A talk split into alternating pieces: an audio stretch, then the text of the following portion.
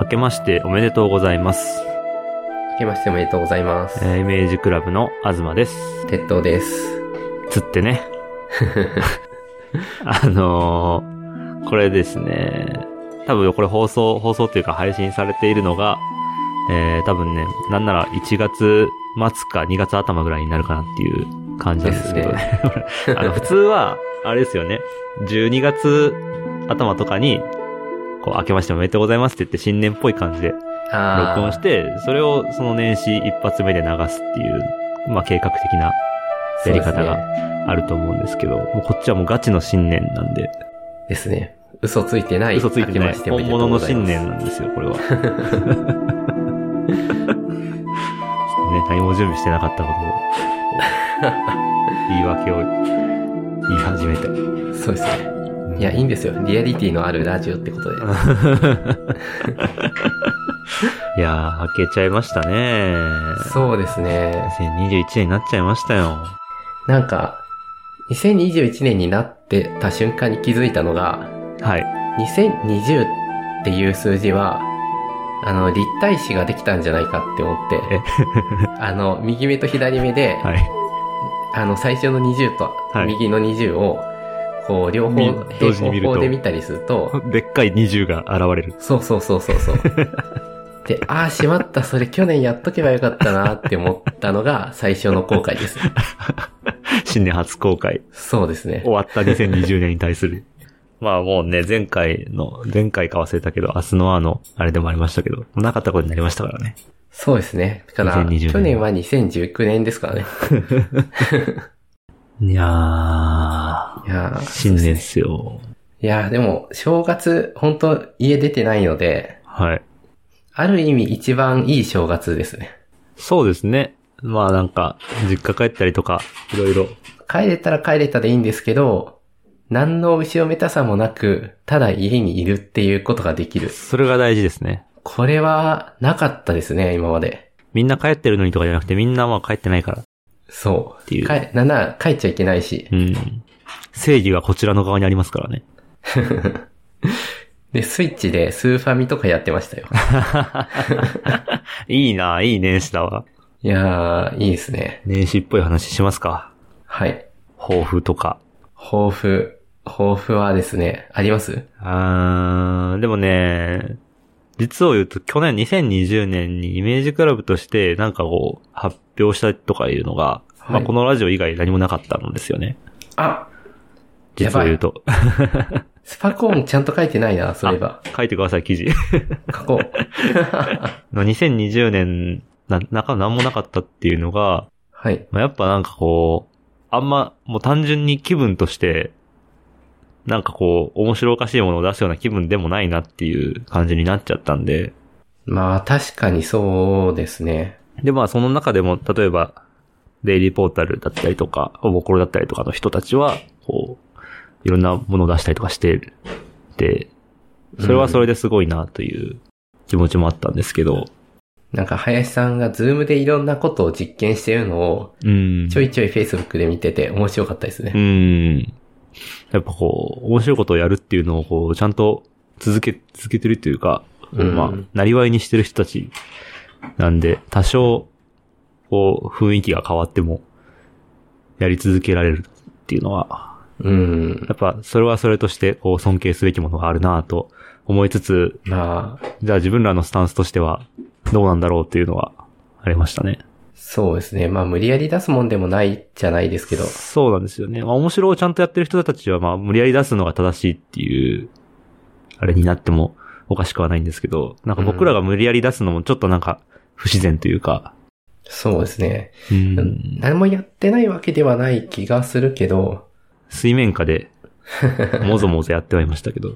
まあでも後半は意外と仕事が忙しくて、あの、それはある意味ありがたかったっちゃありがたかったんですけど、 そうですよね。鉄道さんはもうフリーランスでやってるから、なかなか。なんか反動が来たような感じで、うん。なんていうか、今までと違うタイプの仕事がたくさん来るようになったというか、結構いろんな人がそれ言ってますね。あなんかリアルで、あのーイベントの演出とかやってた人は、バーチャルイベントばっかりになっちゃったとあ、か。はいはいはいはい。で僕の場合は、うーんと、こう風向きが変わるとやっぱり新しいことを今始めないと、なんかこの時代の変わり目だからチャンスをつかもうみたいなはい雰囲気がなんとなくあるのと、うんうん。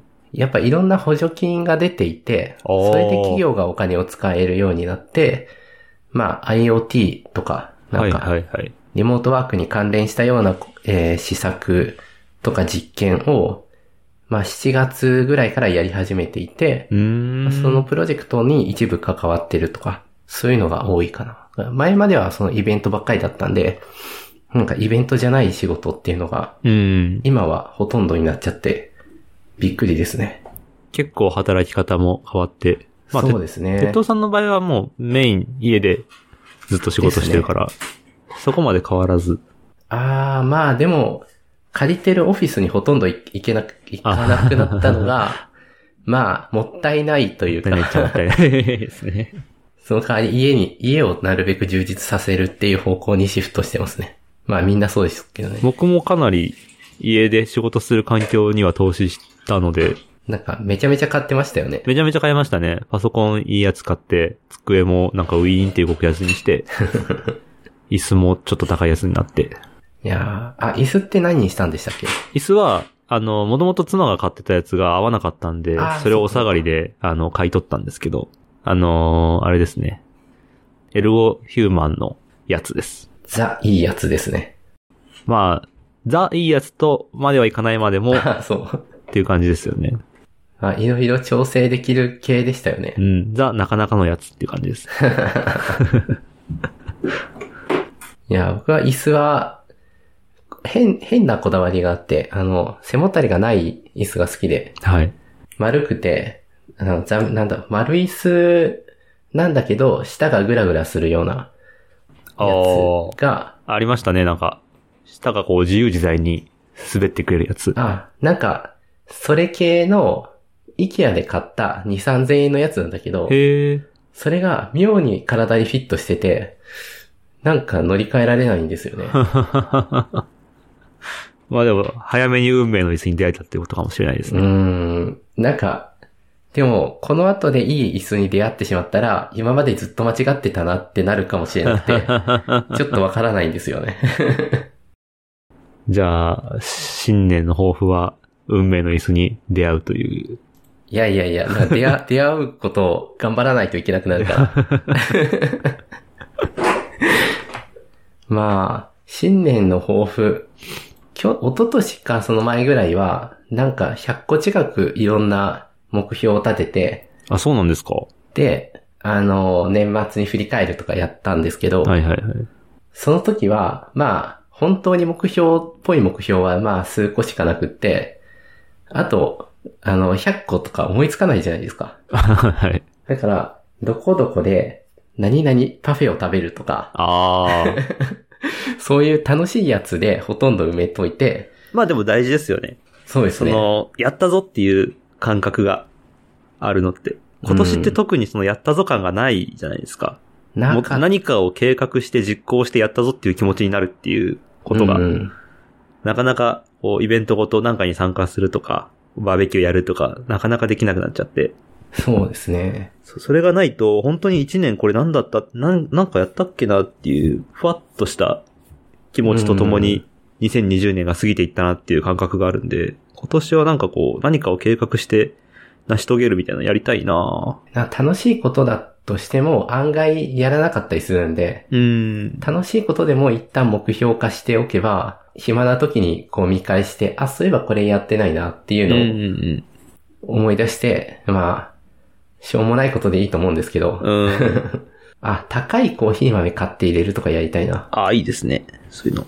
なんか、ワインボトルに入ってるめっちゃ高いやつとか、はいはいはいあはい。の、一杯、なんか1000円か2000円ぐらいかかっちゃうような豆。はいはい、ありますね。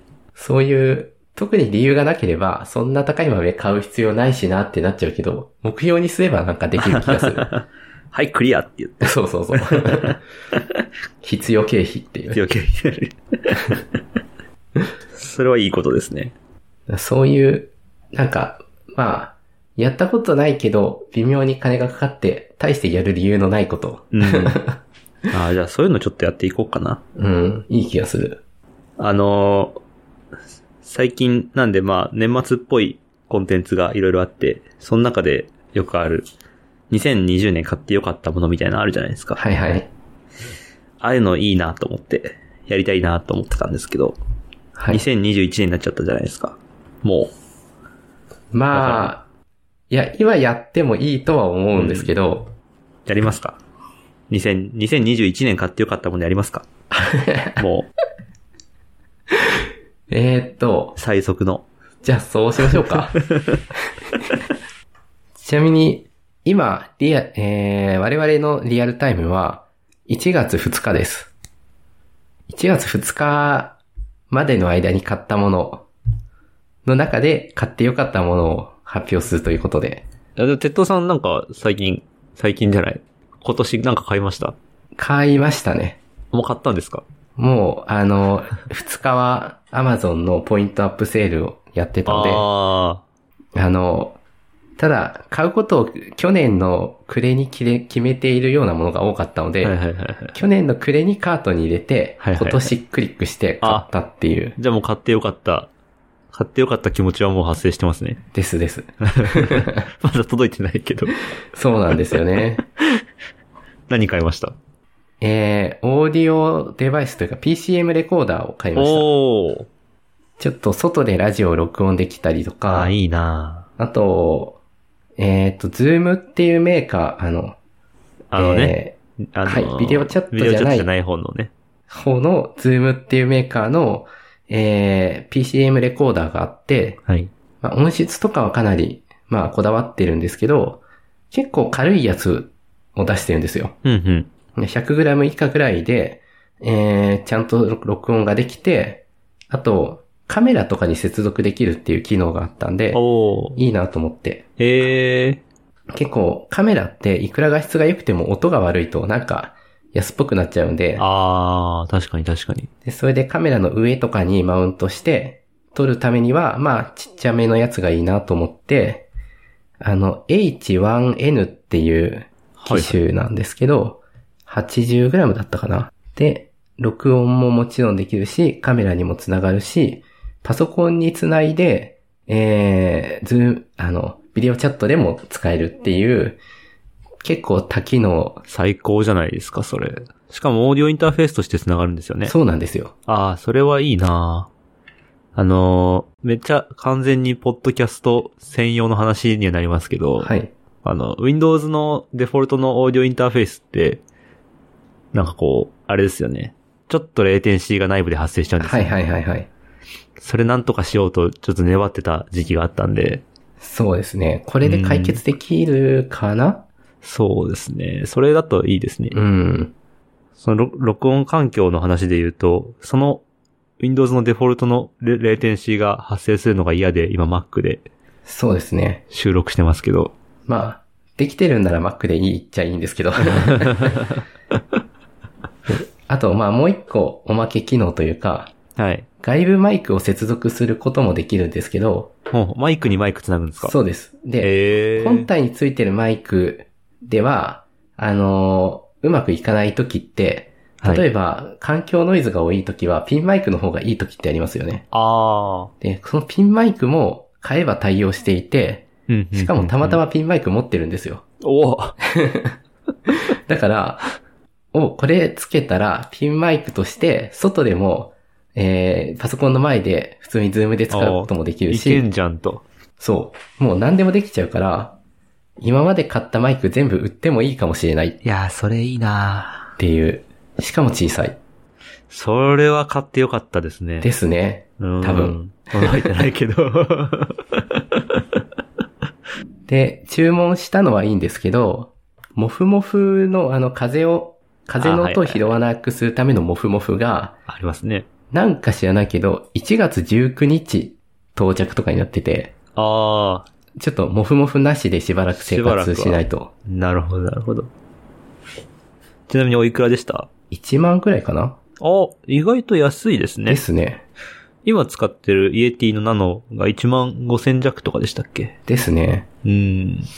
まあ、特性だいぶ違うとは思うんですけど、比べてみて、まあ、いいじゃん、または、十分だなっていう感じだったら、ET、今使ってるマイクは売ろ売っちゃおうかな。うーん。まあ、一応置いとってもいいんですけど、あれですかあの、マイクさせるってことは、あれがあるんですかあの、なんかダイナミックマイクさすような、こう、でかい穴があ、それは、上位機種にはでかい穴があって、あの、あちょっと名前がわかんないんですけど、あの、マイあ、ありまクすよね。の専用のやつですよね う。ん。で、この機種は、普通のステレオミニプラグだけがさせます。あなるほど、なるほど。だから、えーピンマイクとかだったらそれでいいんですけど、はいはいはあの、ごついマイクを挿したい人は上位機種を買う方が。い。いいやつをう。買えと。なるほど。まあ、変換できなくはないけど、なんか、えーっと、バランス入力とそうじゃない入力っていうのがあるらしくてう、ん詳しいことマイはクの世界複雑だなちょっと複雑なんですけ ど、えーっと、あんまり適当なことを言うと間違ったことを言いそうなの で、ちょっと特殊な専門機材として使うんだったらいいやつ買ってください。でもうん2万とか3万でもうあったりするんで、うん。 まあ、あの、まあ、知ってる人はもう知っていると思うんで、もうこれ以上言いません。 そんなプロ向けの話でもないんですけどね。そうですね。でもバランス入力、 うーん。まあ、どんどん物が増えちゃいますからね。持ってると何かと重宝しそうですね。そうですね。うん。あ、あと、あの、カメラのフラッシュを2個買ったんですよ。おお。で、今すでに2個持ってるんです けど、4個になりました。い部屋の四隅につけましょう。それは。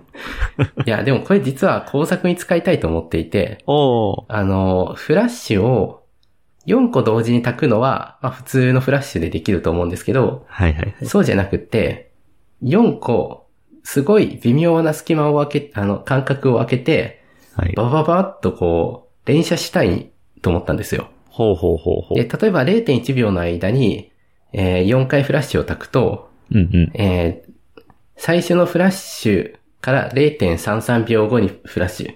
で、また0.33秒フラッシュ。0.33秒経ってフラッシュってなるんで、はいはいはい。動いてるものが、えーまあ、連続して4回、まあ、違う位置で動く、映ることになりますよね。ほうほうほうほで、これが、普通に、まあ、シャッター、シャッタースピードが長いだけだったら、こう、ブレた絵になっちゃうんですけど、う。うんうん。ブレてないのに動きを表現できるっていうことが、フラッシュを、こう何回も炊くとできるはずなんですよ。はいはいはいはいはい。まだやってないんで、どんな風になるかわかんないんですけど。あの、写真で連続撮影するってことですそかうそうパそパパパって。う。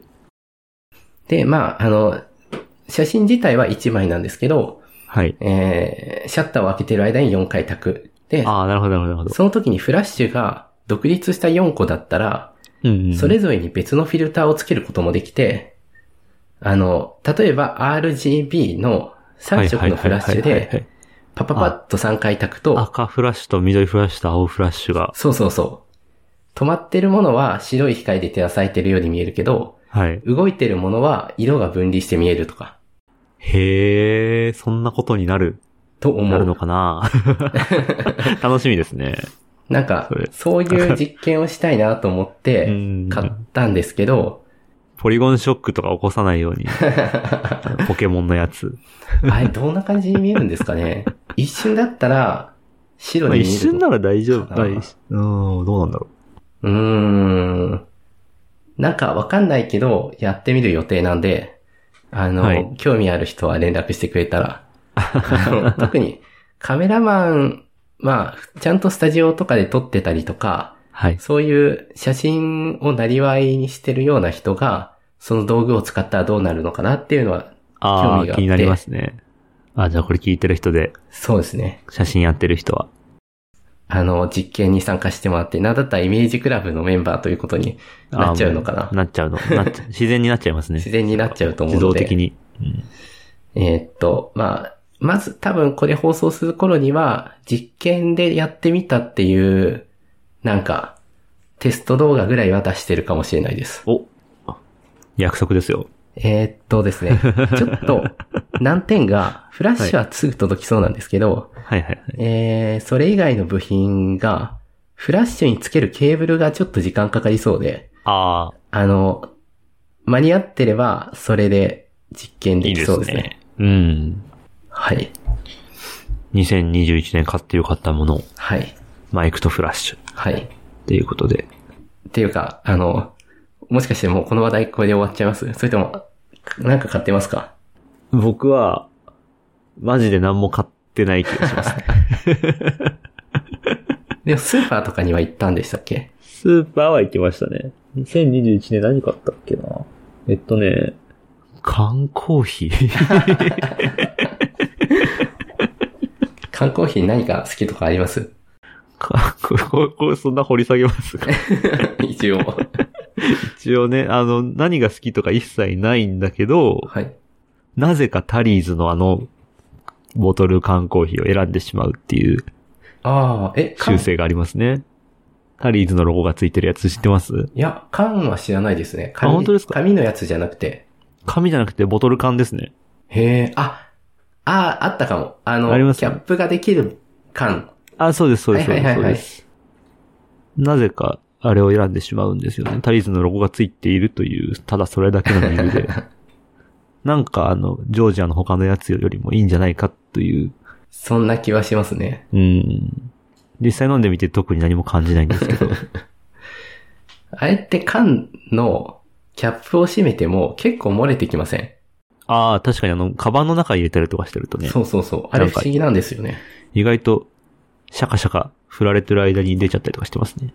プラスチックのペットボトルのキャップだったらそんなことないのに、確かに缶。だとなぜか漏れるっていうのが不思議で。確かに確かに。うーん、まあ、もしかしたら、缶は頑丈すぎて、気圧の変化が、キャップに集中するのかな。なんかキャップって、あの、あれですよね。ペットボトルのキャップって、あの、内側のはい。上のところをよく見ると、なんかこう漏れないようにガードついてますよね。そうですね、シーリングはあるけどう、ーん。缶もあるはあるあ、そうなんじゃだ。ないかな。あんま真面目に見たことなかった。なんか、よく見るとあります。そうなんだ。あるけど、それでも漏れるので、にもかかわらず。微妙に欠陥だけど、でもあると便利なんで、まあ選ぶならやっぱキャップ付きの缶にしますね。なんか選んじゃうんだよなコーヒーとか、熱いコーヒーも好きなんですけど、割と僕チビチビ飲んじゃうんですよ。はいはいはいはいはい。で作業しながらなんか1時間ぐらいかけて、あー、冷え切ってしまう。そう、冷え切っちゃうんですけど、あの、冷えた時のコーヒーの方が美味しい時があって、ほうほあの、別にアイス、アイスはちょっと薄まっちゃうからあんま好きじゃないんですけど、ホットコーヒーの薄まったやつっていうのが、なんだろう。う。ホットコーヒーのぬるくなったやつですかそうそう。で、暑い時って、あの、渋みが結構感じられて、うんうんまあコーヒーだなって感じはするんですけど、はいはいはい。こう冷めてくると、そういうちょっと嫌な味があんましないというか、まあ香りもしないし、ただ薄くなったような感じはするんだけど、なんか冷めてる時の方が美味しい場合があって、へー。なんか、だから、それはそれで楽しんでますね。っていうのを考えると、キャップ付きの方が、こう、時間かけてゆっくり飲めるっていう、お得感はありますね。 ロジカル。鉄道さん、今年もロジカルだな。いや、これは、なんか、ロジカルであればあるほど自分を騙してるんじゃないかっていう気持ちにもなり ます。理由をつけているそうそうそう。だだかけなんじゃないかっていうね。ら好きだから好きっていうのが一番、なんか、素直だけど、これはこうこうこうで、こうだから、こうなはずとか言い始めたあらー、理屈をつけてしまそうってういう。そうそう。なんか隠してんじゃないのって感じがしてくる。はもうなんでか全くわからぬまま毎日タリーズを買っているといういやー、いいですね。消費者の鏡です よ。もうイメージだけで買ってるんで。じゃあ今度、ちゃんと味が違うかどうか実験してみませんかあ、試してみたいですね。並べて飲んうで、ん途中で水を挟みながら。こう、同じコップを用意して、それでこう、入れて、うん AB テストみたいにして、あ、いいですね。普段飲んでるあのタリーズのやつ当てられるか、全然当てれる自 信ない。でもなんか、意外と、いつも飲んでるかコーヒーだけは、なんだろう、美味しいかどうかっていうのは判断つかなくても、はい。なんかわかる気もしますけどね。 どうだろうかなどうかなうーん。まあちょっと、いろんな、こう、紛らわしいやつをいろいろ混ぜといて、あの、インスタントコーヒーとか、うんうん。あの、普通にドリップしたコーヒーとか、はいはいはいはい。で、ちょっと同じ、同じコップを揃えるのが一番難しいな。 じゃあ、それちょっと、あの、予定入れて、やりましょ実う。行、これ実行、今年はこれを実行するというのをね、そうですね。うん、ちゃんと、やりきったというはい。じゃあ、この、思い出に残る抱。負ができまし たね。いやー、よかった、よかったのかな、これで。まあ、新年っぽい。うん、まあ新年なんでね。あ、そうだ。これは話したいなと毎回思ってたことなんですけど、はい。な人を名前で呼ぶのが苦手になる現象につい て。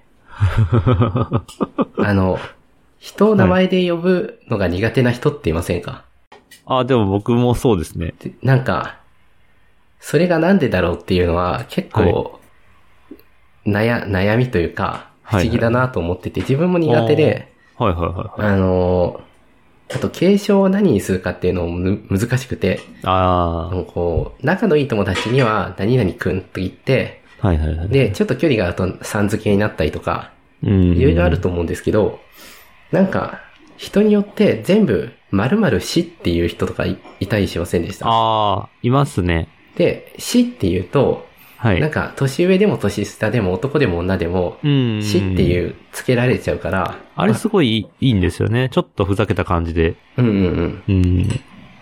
でもそれって、実は、その、自分と相手の関係性を表現するのが苦手だからそうやってるんじゃないかって思ってるはんいですよ。はいはいはいはいはい。で、その、特にちゃん付けとかってすごく難しくて、うんうんうんうん。結構、なんだろう、愛情表現に近いというか、うんうんうん、その親近感を表現する結構強い表現だったりとはいはいはか、い、結構人によってはね。そうですよね。うん。そう、ややこしいのが、はい。親近感の表現であったり、義理の親近感の表現であったり、で、くんもそうだし、さんもそうじゃないですか。はいはいはいはい。いや、本当にそう思ってるか義理だったりするのか、とにかうく、ん。わかんないけど、とにかくいろんな場合があって、その、使い分けが生じているっていうか、ん確かに相手の呼び方ってかなりハイコンテクストな概念が入り混じりますよね。ですよね。うん。で、それがすごい昔苦手で、まあ今でもはいはいはい結構苦手なんですけど、うん。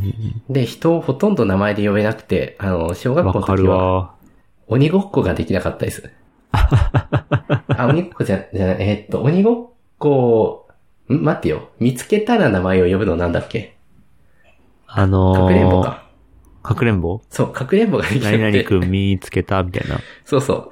誰々くん見つけたが、なんか、はいはいはいはい。どうしても言えなくて、ああの、すっごい辛かったっていうー。。あー僕は鉄塔さんほどではないにせよ多分は、その似た傾向はあると思いますね、僕うも。ん。うん結構いると思うんですよね。はいはい。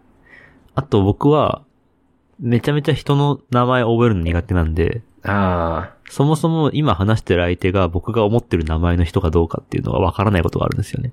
ー、あー、わかる。その、なんか、 それって、あの、多分この人だっていうのが、うん。 99%ぐらい分かってても自信が持てないみたいうんあな。そうそうそうそう。まあ、多分、9割方この人なんだけど、違ったら大変なことになるから、みたいな。そうそうそう。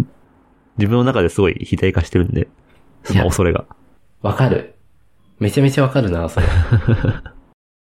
なんか、そう、その、脅迫観念なのかなみみたい。なのが、強い人と弱い人の個人差が結構激しいみたいで、はいはいはいはいはいはい。あの、ただ、結構典型的な例としては、あの、配偶者のことを呼べない人は割といるらしいって聞いたことあります。ほうほう。あの、おいとか、なんか、ねえねえとか、はいはい。あの、というか名前を呼ばずに普段過ごしちゃってる人が、外で、あの、遠くにいるのに呼べなくて、あしーょうがなくこう近くまで来て、なんか要件伝えるとか、かわいい。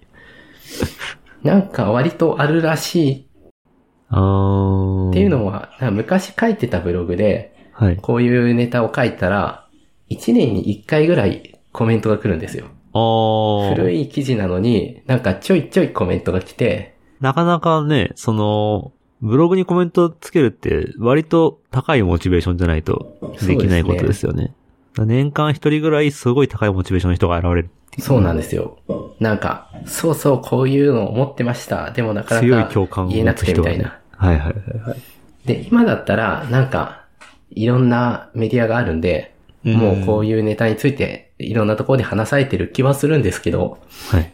なんか2000、えー何年だったかな。2010年よりは前に確か書いたような気がするな。おー。ぐらいの時は、なんかこう、ちょっと珍しく、ままだ言われてなかったんじゃないかって気はする。おーまあでも何人かに一人は多分そういう人はいるんでしょうね。うん。そういう人だけで集まってオフ会したいですね。そうですね。じゃあ、その、相手の名前を一切呼ばないオフ会。うんう んうん。いいなぁ。みんな相手の名前を呼ぶのが苦手だと分かってるから。そうですね。うん。ああ、それいい。そういう場合どうしたらいいんだろうな。でも、君とかあなたとかって言わないじゃないですか。君、あなたも難普通しい。に話してて。うん。だから、一切こう、なんていうか、主語、主語というか、そういうのなし、なしで、呼ぶになりますようんね。うんうん。なんか、まあいろんな切り抜け方はあると思うけど、うん。えーっと、トリッキーな切り抜け方の一つに、全員に自分しかその人をそう呼ばないようなあだ名をつけるっていうパターンも あったりして、あの、え、どういうことですかなんだろう。まあみんながつけてるあだ名とか呼び方ってあると思うんですけど、はいはいはいはい。全員をそれとは別のあだ名を勝手につけてはい。呼び始めるって いう。で、これ実は自分もやっちゃってた時期があったんですよ。はいはいはいはい。で、それで、それぞれ新しい名前をつけていけば、そこには関係性がある意味曖昧になっちゃうんで、おーだから、あの、呼びやすかったりして、 あーじゃあもう普通にこう話してて、急に、え、じゃあパイナップルはさ、みたいな。えっと、あ、急には言わなかったかな。急には言わない。一応、なんか、名付けるタイミングはどっかであるんですけど、はいはいはい。なんかみんながそれを使うことは別に望んでなくて、自分だけ違うあだ名で呼んでたりして、あってーいやいでうも、それやってたな。中学校ぐらいの時やってた気がす る。自分は高校の頃だったかな。ああ、中学もやってたな。なんか、そうそう、そういうね、なんかトリッキーな切り抜け方がいろいろあって、みんな工夫してやってると思うんですけど、ーうん。なんかあんまり、それについて、なんだろう、触れられることが少なかったなーって気がして、はいっはいはいはい。ていうのみんなもあるんじゃないかなと思って今話しま したっていう。自由あだ名、自由あだ名ナイト。やりた、ないやりますかん。て言おうかな。 でもな、あ、全部同じ名前にするとかいいかもしれない。ああ、それいいかもしれないですね。あのー、僕、前住んでた、ギークハウスっていう、はい。あの、シェアハウスがあるんですけど、その中のギークハウス新宿っていうところに住んでたんですけど、そこでは、全員が、あの、なぜか、相手のことを二人称パイセンって呼んでましたよ。あ、全員のことをパイセンって言ってたんですかそうなんですよ。あ、ある一人のことだと思ってました。じゃないんです よ。いや、なんか、あのー結構こう年齢もまちまちなんですね、集まってくる人。はいはいはい下は17ぐらいから、上は35、6ぐらいまでいたんで、こう、なんて言うんですかね。